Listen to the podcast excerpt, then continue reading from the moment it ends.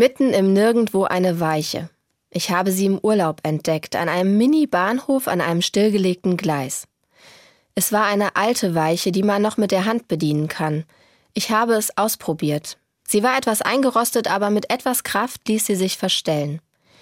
Ich habe mich gefragt, wie ist das eigentlich bei mir? Auf welchem Gleis fahre ich mit meinem Lebensstil? Welche Weiche muss ich stellen, damit ich nicht in Richtung Stillstand unterwegs bin, sondern in eine gute Zukunft? Mir geht es seit drei Jahren so, dass ich mir immer mehr Gedanken darüber mache. Wohin führt es, wenn ich und alle anderen in unserem Land so weiter einkaufen, essen bauen und leben wie bisher. Wenn ich mich in der Welt umschaue, befürchte ich, so geht es nicht weiter. Die Klimakrise beschäftigt mich sehr. Je mehr ich lese, desto mehr befürchte ich, dass der Zug mit den 1,5 oder 2 Grad Erderwärmung ohnehin schon längst abgefahren ist. Ich mache mir Sorgen, was das für meine Kinder bedeutet.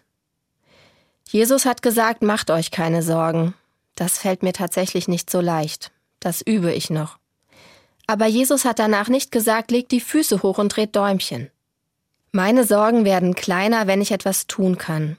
Deshalb versuche ich Stück für Stück mit meiner Familie Weichen zu stellen, die unser Leben nachhaltiger machen. Wir essen kaum Fleisch und vermeiden Plastik. Wir fahren mit unseren drei kleinen Kindern mit dem Zug in den Urlaub. Das ist anstrengend, auch zwischenmenschlich. Es gibt Freunde, die unsere Weichenstellung nicht verstehen und nicht verstehen wollen. Vielleicht, weil es Kraft kosten würde, selbst etwas zu tun. Aber ich weiß, warum ich das mache und mein Bestes versuche. Ich will auf einem Gleis unterwegs sein, das zu einem friedlichen, gerechten Umgang mit der Natur führt. Ich tue, was ich selbst dafür tun kann. Für einiges braucht es politische Entscheidungen. Im Kleinen wie im Großen bitte ich Gott um die Kraft für die richtigen Weichenstellungen.